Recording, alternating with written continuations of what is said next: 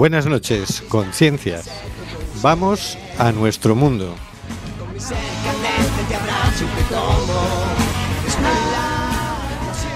Estamos en Cuac FM, en el programa Simplemente Gente, programa sobre la diversidad cultural en Coruña y sobre los derechos de las personas migrantes. Hoy miércoles 21 de diciembre de 2016, solsticio de invierno en el hemisferio norte y solsticio de verano en el hemisferio sur. Recuerda, nos puedes enviar tus opiniones y comentarios en directo por WhatsApp y trataremos de mencionarlos en antena. Este es el número 644-737-303. Nos encanta saber que estás ahí. Y como estás ahí, te recordamos que seguimos denunciando los vuelos de deportación de inmigrantes que realiza Europa por medio de la compañía Air Nostrum y Viajes Barceló.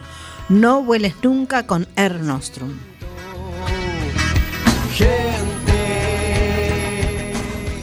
Tenemos en control al mago de las ondas, Carlos Reguera. Hola, Carlos. Hola amigos y amigas, vamos con el último programa del año. ¡Chachán! Al otro lado del hilo telefónico, el señor García. Hola, señor García. Buenas y, e invernales noches o veraniegas, dependiendo de dónde estemos. En el estudio José Couso tenemos a Hortensia Rossi. Hola, Hortensia. Hola, buenas noches a todos en el último programa del año 2016. Conectado telefónicamente está nuestro contertulio Oscar G. Hola, Oscar. Hola, buenas noches, Hortensia, Rubén, Carlos y compañía. El último programa de este año y va y nos dimite Aznar. Ay, qué horrible. que le teníamos que hacer un programa de despedida, o no, o mejor no. No. No, no tiene entidad suficiente. Contaremos con la voz telefónica de Dana García, portavoz de SOS Racismo Madrid. Y conduciendo el programa, Rubén Sánchez, que hará lo posible para que fluya este amordazado programa número 136. Amordazado porque, aunque no lo quiera el Congreso de los Diputados, recordemos, seguimos amenazados por la ley Mordaza y esperemos que el próximo año se quite la ley Mordaza y podamos hablar más claro aún de lo que hablamos. y entonces hablaremos del gobierno. Estamos en el programa Simplemente Gente en Quack FM en el 103.4 y nos puedes encontrar en Facebook en Simplemente Gente en Quack FM. Puedes oírnos también con la aplicación de Quack desde tu móvil o tablet y también nos puedes enviar tu mensaje de WhatsApp en directo al número 644-737-303. Envíanos tu mensaje, nos ayuda a saber que estás ahí.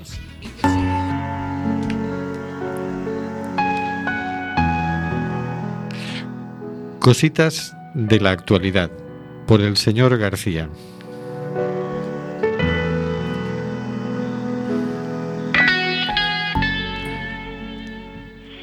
Datos publicados estos días en la prensa, datos del Observatorio de Violencia Doméstica de Género del Consejo General del Poder Judicial, en lo que va de año se pusieron 38.402 denuncias por violencia de género, un 14% más que el pasado año.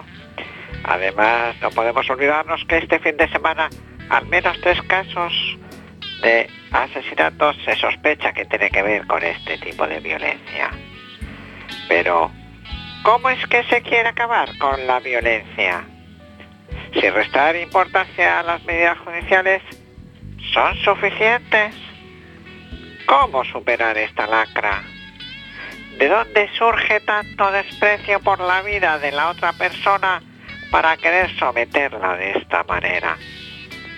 Hace cin- casi 50 años, en un lejano paraje de los Andes llamado Punta de Vacas, sí lo dijo. ¿Sufres? Porque temes perder lo que tienes. o por lo que ya has perdido, o por lo que desesperas de alcanzar. Sufres porque no tienes, o porque sientes temor en general. Y ahí los grandes enemigos del hombre. El temor a la enfermedad, el temor a la muerte, el temor a la soledad. Todos estos son sufrimientos propios de tu mente. Todos ellos delatan la violencia interna, la violencia que hay en tu mente. Fíjate que esa violencia siempre deriva del deseo. Cuanto más violento sea un hombre, más groseros son sus deseos. Si gobernados por nuestros miedos y por nuestros deseos, lle- llevamos la violencia a otras personas, ¿cómo haremos para que sean lo mejor de nosotros lo que nos oriente y compartamos con los otros? Buena pregunta. ¿Qué opina Oscar? Eh, buena, un buen tema que ha puesto aquí sobre la mesa el señor García. Esto sí que se merece eh, un, un especial. ¿Cómo superar la violencia? ¿De dónde surge esa violencia? Pues mm, la verdad es que no lo tengo claro, pero lo que sí tengo claro es que mientras no seamos o conozcamos bien y seamos amigos de nuestros miedos, eh, y que es la única forma de no dejarnos llevarnos por ellos, no vamos a poder superar en gran medida la, la violencia que nos que a veces nos arrebata. Porque la violencia es algo que está ahí. La cuestión es conocerla y controlarla y saberla. Y sa- o sea, saberla. Y saberla dominar, vaya. es algo, e- e- es instintivo. Entonces, como todo buen instinto, pues si no lo conoces, pues te va a saltar en cualquier momento. Si no investigas, si no lo trabajas. No sé, se me ocurre a mí. Digo yo, en mi infinita ignorancia. La verdad es que no sé, porque supongo que hay discusión con todo, ¿no? Porque hay quien dice que la violencia se aprende. Yo creo que lo instintivo es el instinto de supervivencia. Pero el instinto de atacar a otro, yo creo que está ya aprendido, ¿no? El, hecho es que mm, como nacemos en una sociedad violenta, pues aprendemos a, ser violentos y, y siempre con este método paga el más débil, ¿no? En momentos de agitación social, pues aumenta la violencia y por lo tanto caen muchas más personas débiles. Nunca me he encontrado con alguien que se ponga chulo y rete a otro que sea más grande y más fuerte que él. Suele ser al revés, el más grandullón es el que se pone muy chulo con, el más pequeño, ¿no? Y así funciona, va del más fuerte hacia el más débil y por ahí se descarga el exceso de, tensión. Eh, con el tema de, de la violencia de género, que está muy, muy arraigado, ¿no? Está claro que están haciendo un trabajo tremendamente positivo todo el movimiento feminista, que se están haciendo esfuerzos por todos lados, pero que llevamos tantos siglos de, de arraigo de ese tipo de violencia, de esa forma de violencia, que, que cuesta mucho. Y, y como estamos en un momento tan inestable, pues aumenta, ¿no? Nos dice Nuria. alguien, creemos que es Nuri, siempre pensamos que es Nuri. Hola Carlos, hola Rubén, hola Hortensia, me dejó alguien, pues a Oscar y al señor García. La violencia machista es una enfermedad social que nos está matando. No se puede consentir que un hombre, por el solo hecho de ser hombre, se crea que la mujer sea una posesión y pueda decidir sobre la vida de su pareja, compañera, hija, etcétera. Así es. Si se habla de feminicidio, porque es que los- las proporciones son tremendas. Ni siquiera ETA mató a tantas personas en toda su historia como, como los que se han matado en, el mismo periodo de, violencia machista, ¿no? Yo creo que no sobra nada, es decir, que, que, incluso faltan medidas. Está claro que hay que tomar todas las medidas de prevención posibles, sobre todo las de prevención, las de denuncia, que al primer bofetón hay que cortar, porque ya sabemos que eso suele acabar en una espiral de muerte. Eh, las penas tienen que ser severas, eh, hay que cortar los, los lazos con, con los hijos, a través de los hijos, tiene que haber pisos de acogida, pero hay- una parte que es la más costosa, que es la, la que tenemos adentro. Así es. Y, y esa, sobre esa también hay que operar, pero esa no se puede operar por decreto ley. Esa tenemos que irla haciendo con nuestro esfuerzo cada día, cada uno y cada una. Y, y probablemente esa sea la más La importante, la más clave, ¿no? Eh, Yo creo que esa es la más La- importante, perdona, Oscar, y también la ma- la más difícil, porque aparte estamos continuamente, como la sociedad está continuamente alimentando la violencia que tenemos internamente, que todos la tenemos, y unos sabemos este, encauzarla, controlarla, y otros eh, la dejan aflorar. Ahora el tema es por qué la dejan aflorar. Y en cuanto a mm, yo creo que más bien hay que educar y prevenir ya desde la niñez. Eh, no sé, no, no sé las, las maneras, pero se me ocurre que siempre pasa por el tema de la, de la educación y de la prevención, tanto de las, de las niñas como de los niños, porque a veces, y esto me, me, me horroriza a mí misma pensarlo, pero es que es cierto también que a veces este, eh, muchísimas veces las madres este, también somos responsables de lo que llamamos luego el machismo exacerbado de los, de los hombres, ¿no? de los varones. Eh, les permitimos de pronto cuando son este, pequeños, por un juego, por una gracia, determinadas cosas, eh, la falta de respeto a sus hermanas, un poco, ¿no?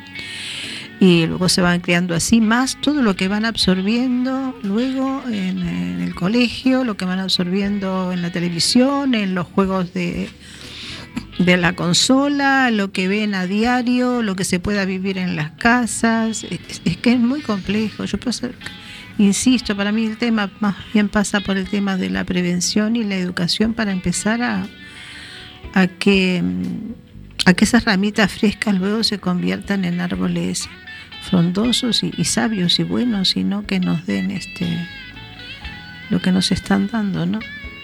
Hombre, yo creo que está claro que si una cultura prevalece un tipo de personas sobre otras, Mm, pues ahí estamos sembrando mal.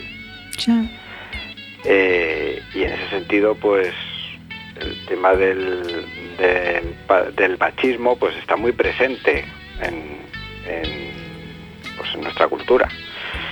También, y descartando otra vez las palabras de Silvio, el tema de, de los temores y de, y de, y, de los deseos, ¿no?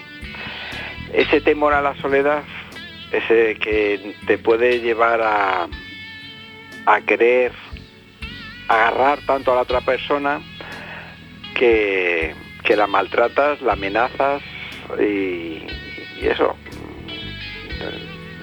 Y, la pegas, porque tienes temor a quedarte solo y eh, para ti es la única persona que, puede estar a- contigo. Y lo, comunicas de esa forma tan delicada y tan amable ese, ese deseo que se vuelve grosero porque se vuelve contra ti y contra la otra persona. Ese, ese, ese deseo también yo creo que es mm, una de las partes importantes que, hay que trabajar. Si no, no vamos conociendo a nosotros cómo funcionamos y cómo superamos nuestro lado oscuro, que diría Darvader, pues va a ser complicado porque yo creo que si bien es cierto, como decía Rubén, la, la violencia se aprende, la no violencia también se aprende. Y se aprende descubriendo uno cómo funciona y cómo, y cómo quiere construirse. ¿no? Y si uno quiere construirse la no violencia, pues va a trabajar cotidianamente, diariamente en cómo superar esa violencia. Ese querer imponer, ese querer eh, eh, obligar a otros a hacer las cosas de determinada forma y de determinada manera, porque al fin y al cabo, que yo sepa, no hay un molde de persona ni un molde de, de forma de ver y de hacer en el mundo. Y si ese, ese molde, yo no lo he descubierto.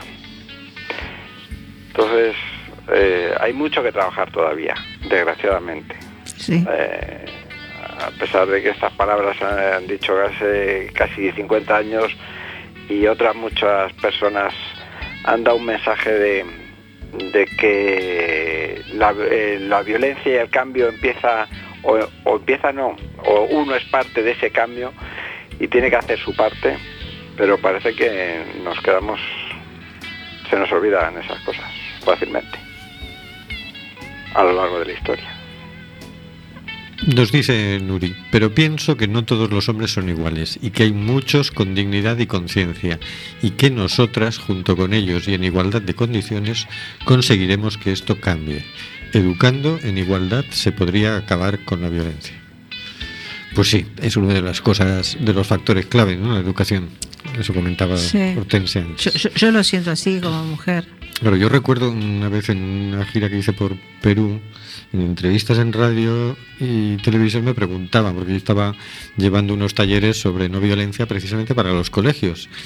Y me preguntaban, entonces la educación, y claro, yo decía, sí, pero ¿quién educa a los educadores?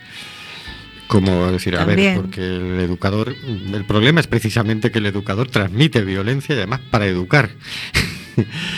Y, y dices, claro, es un camino que tenemos que andar juntos, ¿no? Y dices, claro, yo tengo que superar la violencia que ya está instalada en mí. Y eso, ese avance es el que te- puedo ir compartiendo, ¿no? Pero no es una cosa tan vertical de arriba abajo que yo puedo decir, mira, yo que sé más que tú, yo te enseño a ti. No, no está tan fácil porque nadie la tiene erradicada eh, la No. violencia de sí mismo. Entonces es como que hay que ponerse más humildemente juntos a ir aprendiendo, atendiendo, a- a- analizando la experiencia y todo eso ayuda mucho, ¿no? Pero ahí veíamos que decía, claro, no, no puedes pretender educar en no violencia al hijo sin tocar a los padres, sin tocar a los compañeros, sin tocar a los profesores, sin tocar el barrio en el que vive. Eh, Es complicado.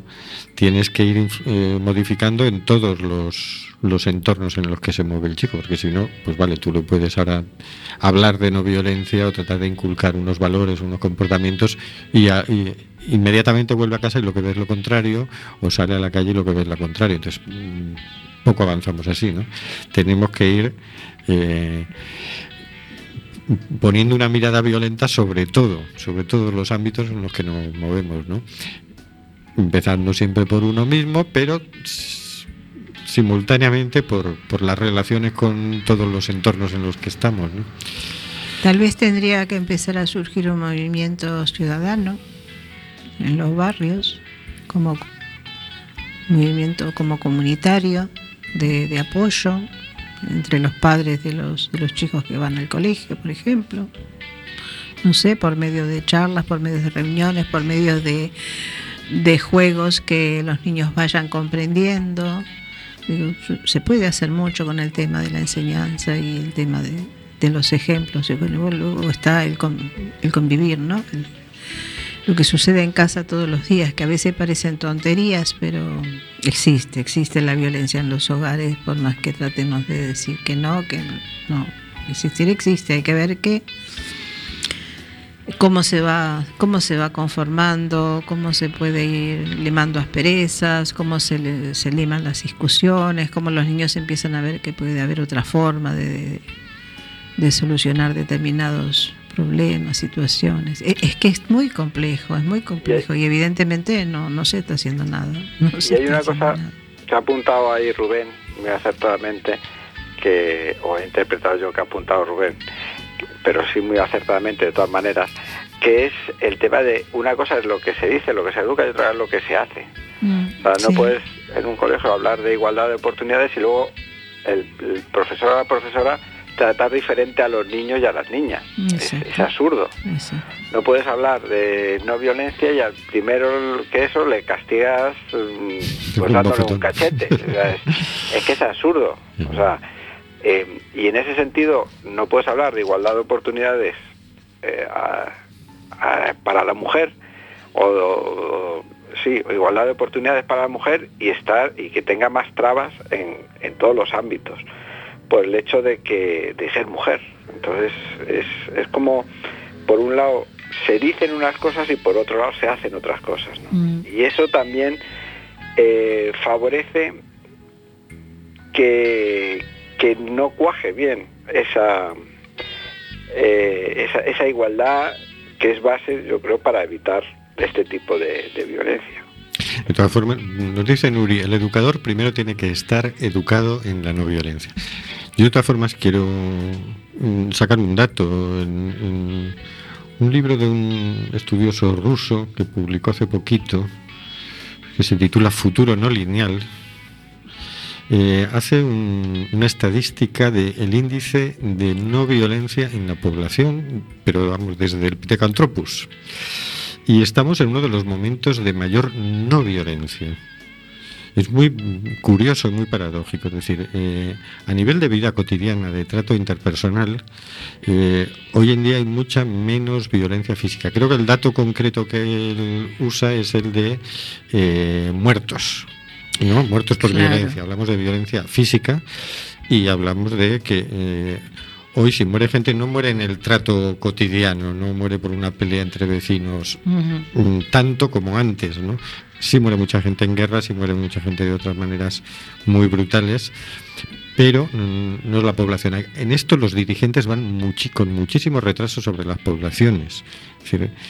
Esta acumulación que hay de armamento nuclear, de armamento convencional, de armamento químico, de todo esto, este recurrir a la guerra para resolver una diferencia, estas barbaridades, la gente normal no lo solemos hacer. Yo puedo tener eh, diferencias con mi vecino sobre si arreglamos la escalera así o asá, y no vamos a terminar pegándonos nunca. Exactamente. Eh, sin embargo, eh, los dirigentes sí terminan bombardeándose y haciendo las salvajadas que estamos viendo todos los días. ¿no? Entonces, mm, yo sí soy muy optimista en ese sentido y veo también que todos los movimientos transformadores eh, apuntan ya a metodologías de no violencia. Eh, por ejemplo, esta emisora es un, un ejemplo de eso, es decir, tiene una vocación de defensa de los derechos humanos, tiene una vocación de diversidad, de tolerancia y es un medio no violento. Esta es una, una forma de lucha no violenta. La forma de, la no violencia consiste también en denunciar, también en hacer huelga, también, es decir, en general se, se suele usar la no violencia más que la violencia y ya se va desechando incluso en el en el imaginario, antes estaba más, más con ganas de hacer la revolución armada, pero es como que esto se va desechando, ¿no? Sí. Y, y creo que se está avanzando mucho, que aquí las rémoras son más los dirigentes. Y en este tema en concreto de, de, de la violencia machista, creo que la principal rémora es nuestra mentalidad. Es nuestra mentalidad. Todavía damos abrigo y damos cobijo a, formas de vernos, los, hombres y las mujeres, muy machistas. Y de eso termina desembocando en, esa violencia física en, algunos casos. Así que eso hay que combatirlo mm, desde ahí y con todos los medios a nuestro alcance. Y bueno, se nos está comiendo mucho tiempo el asunto, pero bueno, es que el tiempo, a ver, eh, el tema el nos tema da para lo, lo muchísimo. amerita, ¿verdad? Eh, Pero bueno, vamos a pasar a la siguiente sección que nos la va a hacer Hortensia y que se titula En mar abierto.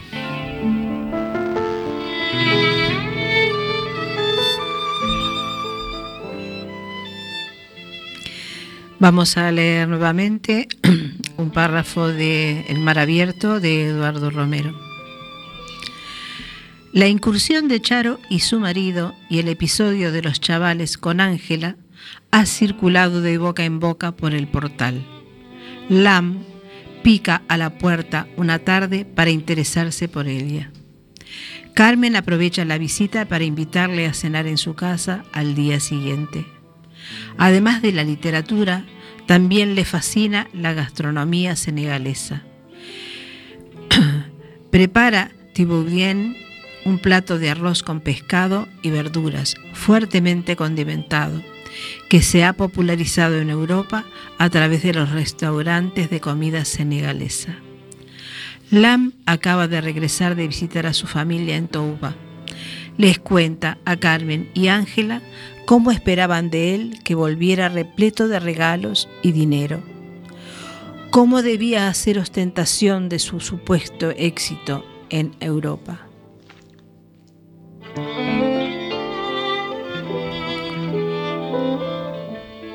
Sin embargo, contra todas las convenciones sociales y familiares que le obligaban a Helio, Lam se ha resistido a jugar ese rol.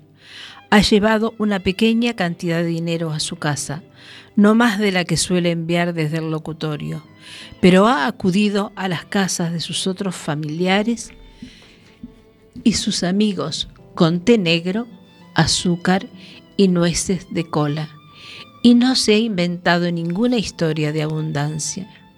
Su obsesión es ahorrar dinero suficiente para comprar una silla de ruedas para su mujer, que se quedó paralítica durante su último parto. Si vuelves con la verdad por delante, le cuenta Lam a Carmen, te ganas el respeto. En realidad estás diciendo, aquí estoy, soy el de siempre.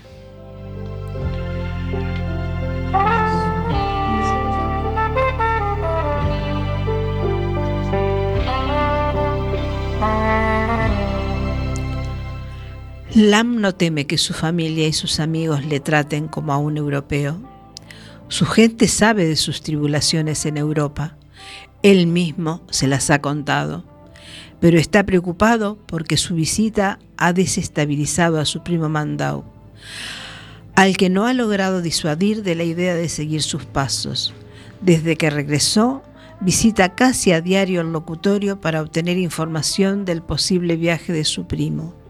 Mandau es un joven que destaca entre tantos cuerpos largos y finos por su robustez.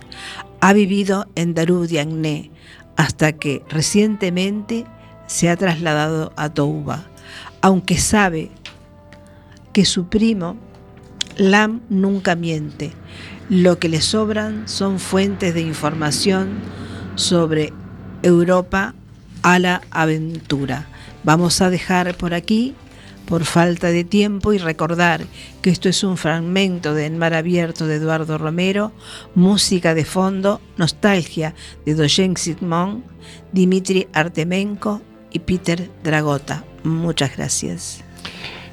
Que cierren el CIE ya, con David Enríquez y la Solfónica.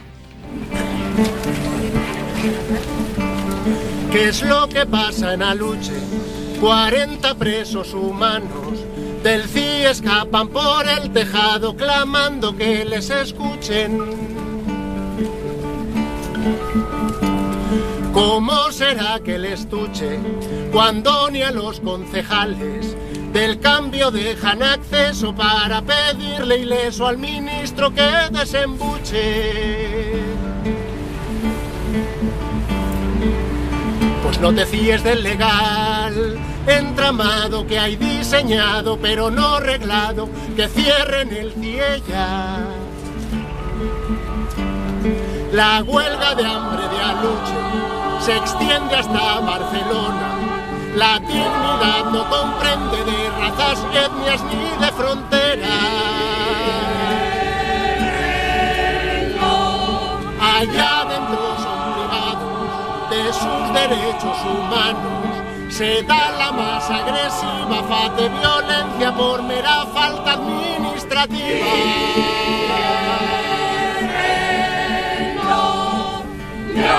Reconcíliate con Dios, justo al lado, para el lavado del entramado, que hostias por caridad, que cierren el ciega. Derecho hermano, mundo vedado, gritemos ningún ser humano es ilegal que viva la libertad. Un CIE es ejemplo de minalizar la pobreza. En celdas de monumentos matan ministros con la franqueza. Y ya que hablamos de historia, en la aledaña explanada, durante la dictadura había una cárcel y a la memoria se la encerraba. Detenidos por pensar, detenidos por migrar. Han migrado, se la han jugado, han sido expoliados por el gobierno mundial. Que caiga el gobierno ya, que despoja su materia prima y los utiliza como almacén residual.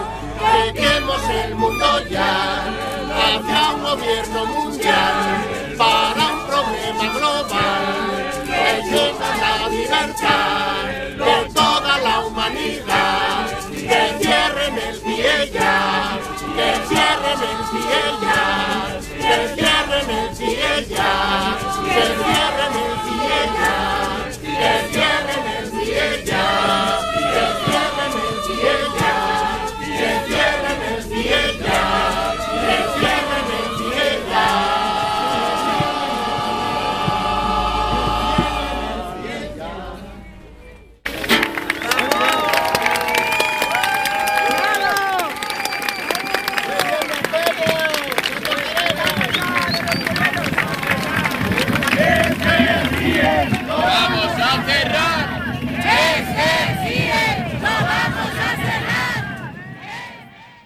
Bueno, estamos tratando de conectar telefónicamente con Dana García, portavoz de SOS Racismo Madrid, para que nos cuente el encuentro eh, estatal que ha habido de la campaña por el cierre de los CIE y el fin de las deportaciones. Los días 2, 3 y 4 de diciembre se ha celebrado en Barcelona el sexto encuentro anual de la campaña estatal por el cierre de los CIE y el fin de las deportaciones. En esta ocasión han participado unas 50 personas procedentes de CIES No Valencia, Tanquén, EICIE Cataluña, Canarias Libre de CIES, CIES No Madrid, Observatorio del Racismo Institucional REIN y Convivir sin Racismo de Murcia. Bien, el, el tema es, mm, han estado discutiendo, han estado hablando, queremos que nos cuente que, que se ha avanzado, porque el tema de los centros de internamiento de extranjeros este año se ha movido mucho. eh, ha habido Exactamente. Sí, es que se han cerrado, como el de Barcelona, pero que luego se han vuelto a abrir, pero el ayuntamiento ha tomado cartas en el asunto y pide que se cierre nuevamente, y incluso jurídicamente ha objetado que no disponen de las licencias necesarias. En Valencia han tenido que cerrar el centro de internamiento de extranjeros porque había una plaga de chinches. Que tú te puedes imaginar en qué, Qué condiciones de en qué higiene condiciones están y ellos a la está. vez han empezado también a, a protestar, ¿no? Como a defender sus derechos, porque a ver, que son derechos de seres humanos, no es que estamos hablando de... Es que, es que es tan vergonzoso todo el tema, porque ya la mera existencia de un centro de internamiento de Sí, extranjeros, la- ya el solo nombre es Sí, repugnante, ¿no? Sí, ya, ya ¿Cómo que de... Ya de un centro de sí. internamiento de extranjeros. ¿Qué pasa con los extranjeros? Porque hay que internarlos. Porque hay que internarlos. Como, ¿Esto qué es? Estaban en cuarentena. Es de pura bueno los, todos los abogados nos dicen eso es una aberración jurídica es decir. Tener detenido a una persona que no ha cometido ningún delito y tenerla detenida hasta 60 días. Pero eso qué, qué narices es eso, eso es una barbaridad no a los abogados no les cabe en la cabeza a nosotros tampoco desde luego. No por motivos jurídicos sino por motivos humanos ¿no? de sentido común digamos. Es decir alguien que no está haciendo ningún daño no hay por qué hacerle la vida imposible. Ya el procedimiento y encima lo que son los CIES por dentro, que todos los testimonios que recibimos son mm, de que son peores que, que- la sí, cárcel. Sí, sí, que son calamidad total, sí, es lo que es lo que es lo que nos, nos han contado, gente que está ahí adentro, gente que va a diario a tratar de de alguna manera mejorar un poquito la calidad de vida que a los que lo someten. Por cierto, tendremos mm, la semana que viene, no vamos a emitir el programa porque estaremos en una charla que nos va a dar el juez de control del Centro de Internamiento de Extranjeros de Aluche, eh, don Ramiro García de Dios, nos va a dar una charla aquí en Coruña, en el Centro Cívico de Ciudad Vieja, en la calle Beduría 2, a las 8 de la tarde, de manera que no nos va a dar tiempo a, a emitir el programa.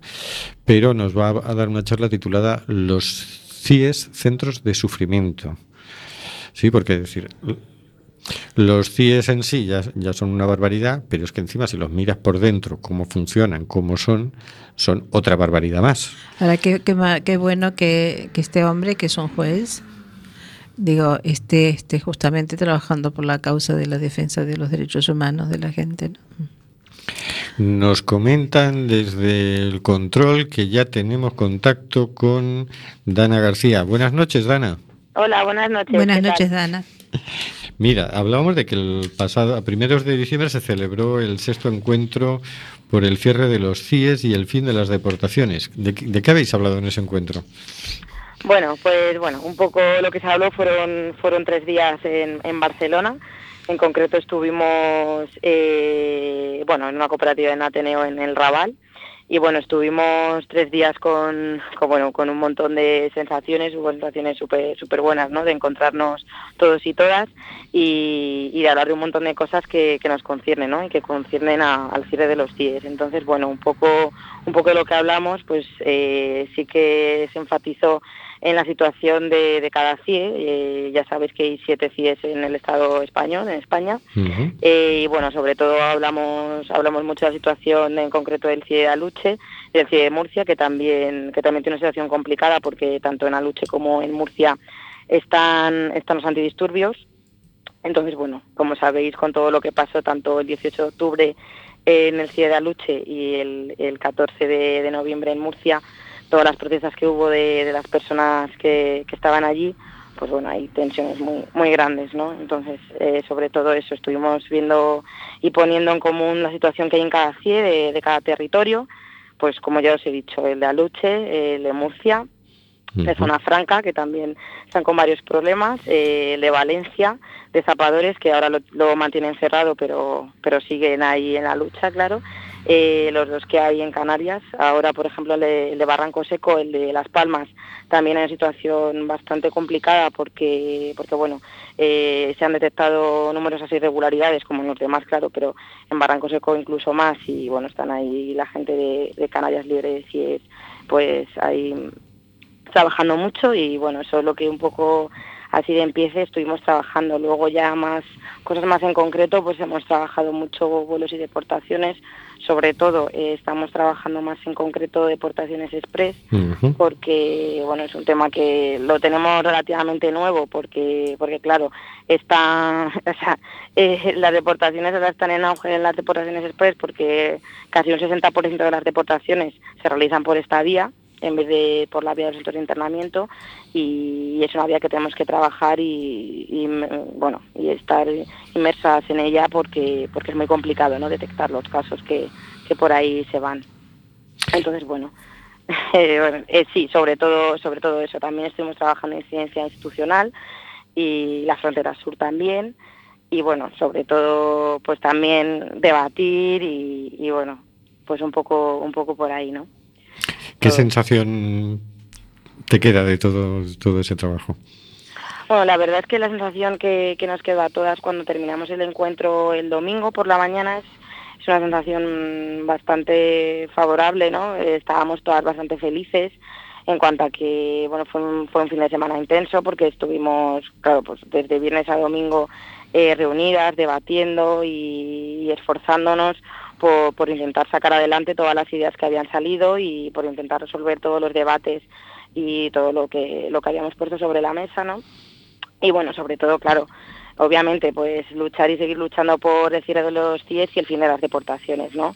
Sobre todo sí que hemos enfatizado todas en trabajar más las deportaciones en sí, porque el cierre de los CIES, tanto en discurso como, como en trabajo en sí, ya lo tenemos, lo tenemos ya bastante, pues el tema de visitas y todo, todo eso ya hemos conseguido bastantes logros, tanto, tanto institucionalmente como, como bueno, a la hora de que den acceso las, eh, a las ONGs y demás. Entonces es un poco pues ahondar pues en lo demás, ¿no? Deportaciones, frontera sur, deportaciones express como, como os he comentado antes, ¿no? Que, que es un poco lo que se, lo que se nos escapa porque es más complicado acceder, ¿no? Entonces un poco pues lo que nos ha generado más pues eso, más, más sensación de que tenemos que trabajar más en eso y, y de que bueno, porque por lo menos vamos por el buen camino, pero que hay, hay que trabajar duro. Claro, hay que trabajar duro porque mm, sí que eh, habéis constatado que ha habido un avance, ¿no? Yo creo que hace un par de años solamente el tema era a ver cómo hacemos para visibilizar los CIES, para que la gente sepa que existen, ¿no? Mientras Sí. que este año, evidentemente, yo creo que mucha gente ya se ha enterado de que existen los CIES, ¿no? Sí, sí, pero muchísima. De, hecho, claro, por, por, una parte, claro, ha sido ha sido estupendo porque, porque claro, eh, hemos trabajado a contrarreloj, ya que, claro, con, con, todos los acontecimientos que han sucedido, como, como ya hemos hablado, ¿no? como hemos comentado en Aluche, en Murcia, pues también en, en Barcelona, en Zona Franca, eh, claro, entre, entre las protestas, entre las huelgas de hambre, ¿no? Pues ha sido todo un trabajo a contrarreloj que, claro, ha dado una visibilización enorme a, al, CIE, los CIES y, a su lucha. ¿no? Eh, también está la contraparte negativa, ya que también esto, muchísimos sectores y obviamente periódicos y medios de comunicación también lo han, lo han un poco utilizado para, para criminalizar y para poner esa, esa visión esa visión criminalizadora ¿no? de, de las personas que están dentro de, los CIES pero pero bueno se ha, se ha visibilizado un montón y estamos bastante contentas por ese lado aunque claro también nos tenemos que preparar porque, porque va a ser duro, porque va, va a saltar también la mirada, la mirada protectora y, y racista, ¿no? En el sentido de criminalizar a todas las personas que están que se encuentran en esa situación, ¿no? Uh -huh. Sí, eh, vosotros planteáis, entiendo yo, que, que, hay que hacer un cambio de política migratoria, ¿no? Claro, por supuesto. Claro, porque estos uh -huh. son, digamos que, mecanismos dentro de una lógica que, que, es precisamente la que los permite y la que los genera, ¿no? Pero si no cambiamos la lógica, porque se llegó a hablar, por ejemplo, de alternativas a los CIES. Y claro. ¿Cómo que alternativas a los CIES? Lo que hay que hacer claro. es dejar a la gente en paz, ¿no?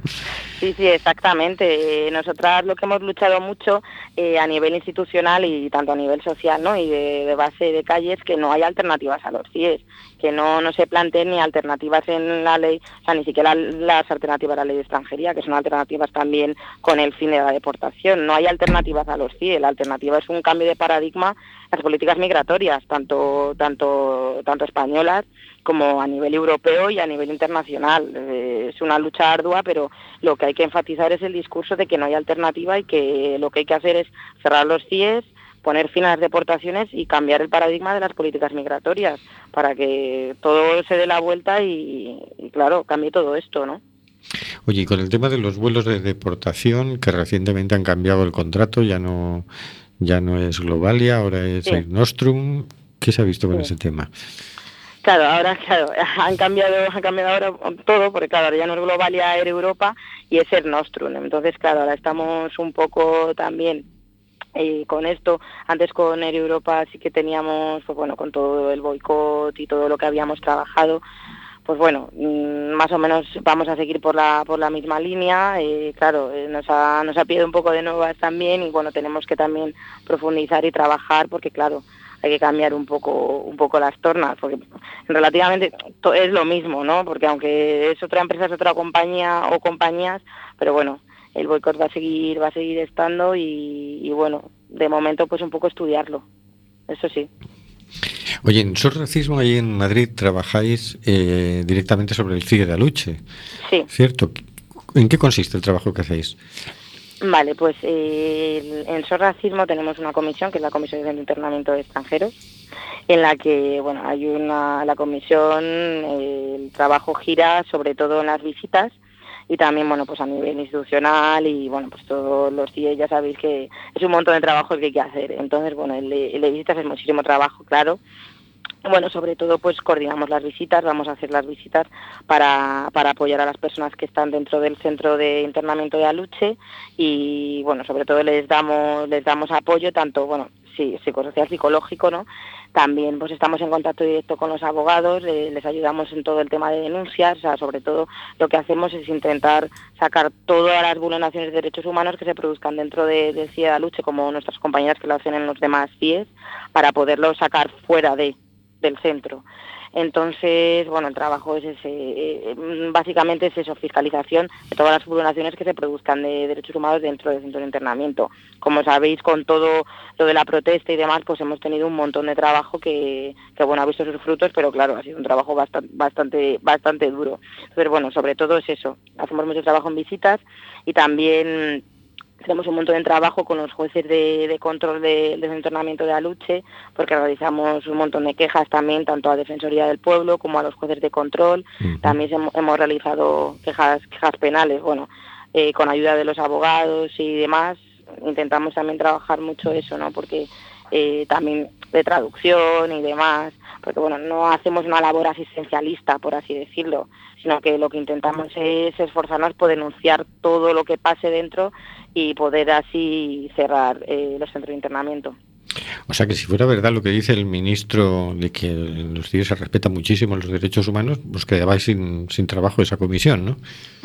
bueno, trabajo no porque somos todos activistas, pero realmente es que es mentira, ¿no? Lo, lo, que dice, ¿no? Porque la verdad es que no se respetan los derechos humanos y está más que probado por diversos informes, por personas eh, intelectuales de, bueno, de diversa índole, no solo gente que esté cerca de nuestra lucha, ¿no? Mm. Sino gente que sabe sabe de esto, eh, entiende de lo que pasa y sabe que ahí no se respeta nada y que bueno, que se vulnera todo, se vulnera hasta la Constitución española, ¿no? Entonces, bueno, está, está todo claro y más ahora que está tan visibilizado el Día de la Lucha en, concreto.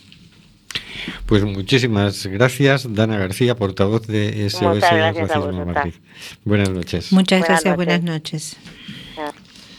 Pasamos rápidamente a la agenda que tenemos dos actos, vamos a poner en la agenda. Pues muy bien, vamos allí. Tenemos para el jueves 22 de diciembre a las 19 y 30 en la Fundación 11, Cantón Grande 3, acto Colombia, Paz con Justicia Social. Con Enrique Santiago, abogado de derechos humanos que participó en la negociación del acuerdo de paz. Eva Solia, diputada en el Parlamento gallego de por, por En Marea, Cristian Camargo, responsable en España de la Juventud Comunista Colombiana. El miércoles 28 de diciembre a las 20 horas en el Centro Cívico Ciudad Vieja, calle Veeduría 2, charla coloquio Los CIES Centros de Sufrimiento, a cargo del juez de control del CIE de Aluche, Ramiro García de Dios.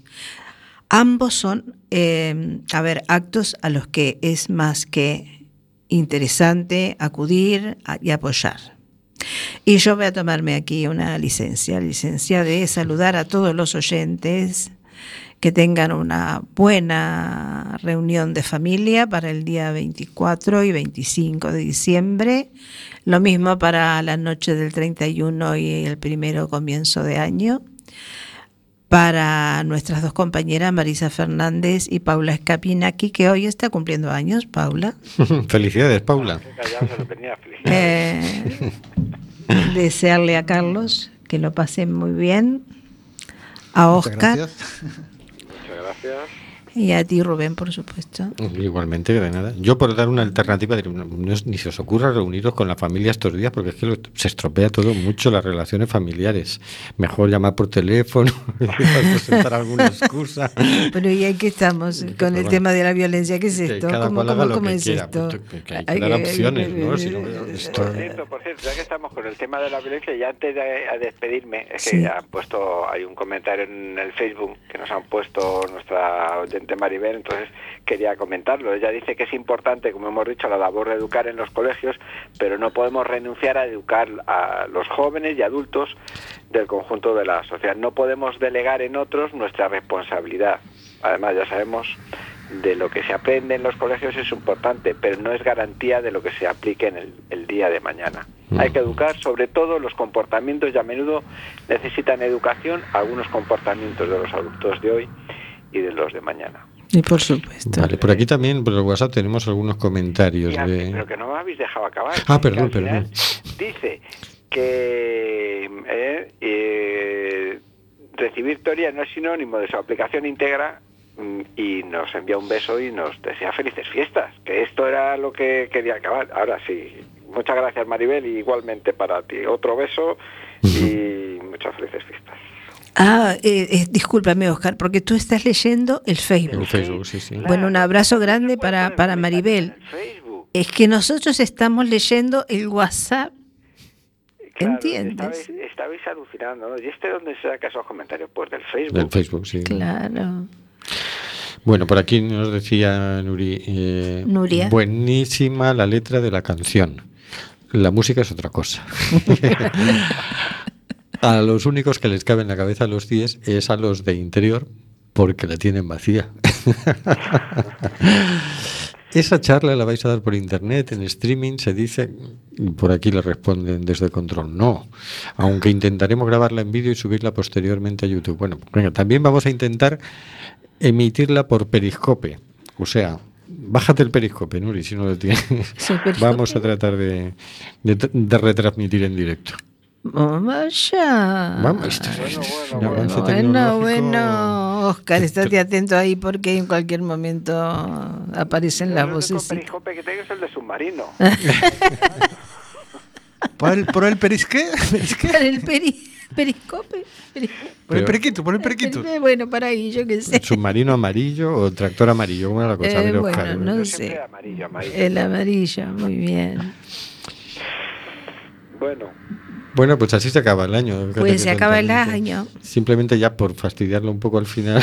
Y el, decir- y el próximo vamos a estar acá nuevamente. Decirle a Alemania que esto que ha pasado no es por tener refugiados, es por andar haciendo guerras. Que ya el, el otro que en la misma tarde mató al, al embajador ruso en Turquía dijo, esto es por Alepo. Esto es por lo que estáis haciendo en Alepo. Eh, si vosotros no- si nosotros no podemos tener seguridad, vosotros tampoco.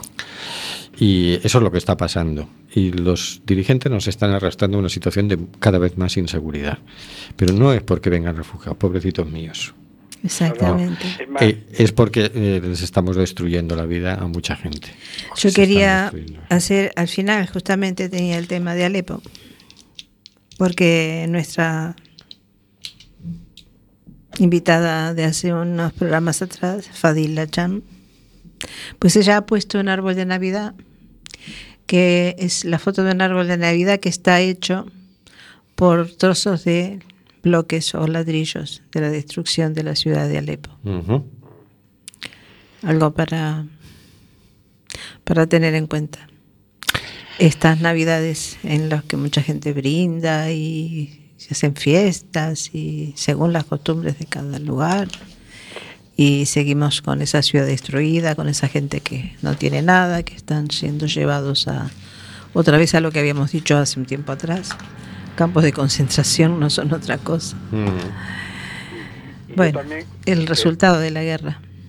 quería añadir en Mm. relación con lo de Alemania y con lo de París, que pasó en lo de la discoteca y lo de la revista esta de la que no me acuerdo el nombre Mm. y tal, y la gente que lo provocó, que, que son vecinos, que no, es, no son los refugiados que se están revelando, son gente Mm. que estaba aquí, que ha vivido aquí, incluso que ha nacido aquí desde hace mucho tiempo. Entonces lo que yo plantearía es que Europa o los vecinos en general nos replanteáramos cómo tratamos a nuestros vecinos para que se, cabren tanto y de una forma tan estúpida.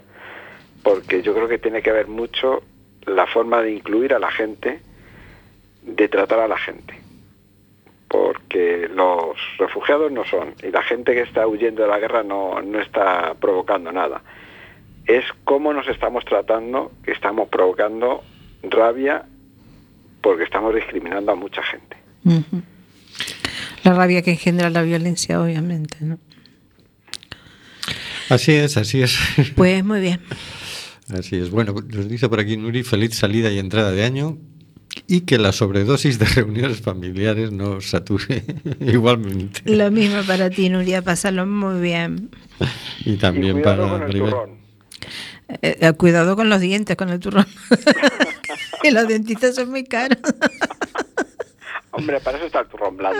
Ay, bueno, sí, también. Bueno, pues, Pues nos vamos. Por este año hemos cumplido y el próximo estaremos aquí nuevamente. Carlos, ¿qué opinas? Dinos algo, Carlos. Pues nada, opino que, que las cosas son como son. Que nada, que yo creo que hemos hecho nuestro aporte, que, que es, que es importante hablar de esos temas, porque así la gente los conoce. Al igual que decían antes, ¿no? de que los días antes no se conocían y gracias a los medios de comunicación un poco más grandes que el nuestro, pues se, van, se empiezan a conocer esas temáticas. Ujú. Yo creo que eso es lo... O sea, siempre se puede hacer algo, ¿no? Para, para facilitar y para, para tener pues unos mejores años, ¿no? pues Sí, sí. buenas noches, Carlos. Buenas noches, amigos. Hasta el año que viene. Chao. Buenas noches, señor García. Buenas noches y que tengan un buen final de año. y un mejor inicio del 2017. Muchas gracias. Buenas noches, Hortensia. Buenas noches a todos, felicidades a todos, paz en el mundo, por favor. Buenas noches, Oscar. Buenas noches y felicidades a Paula que hoy es su cumpleaños. A, Pues sí. a ella sí que le tenemos que dar la Es cierto, felicidades. Buenas noches, queridas y queridos oyentes. Hasta el año que viene. Hasta el año que viene.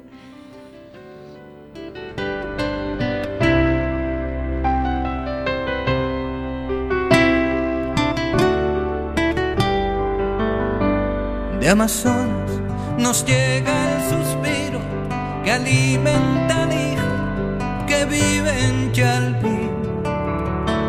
Y en Namibia se escucha el ronquido, inquieto y dormido, del nevado del Ruiz. Mientras que hoy la pampa abraza Berlín. Coliseo despierta New York. Chacareras bebiendo de un fa, soleares de un tan y una isa de un son. Y una quena con gaitas cosés bailan en la clave de un yembe y un bongo. Hoy el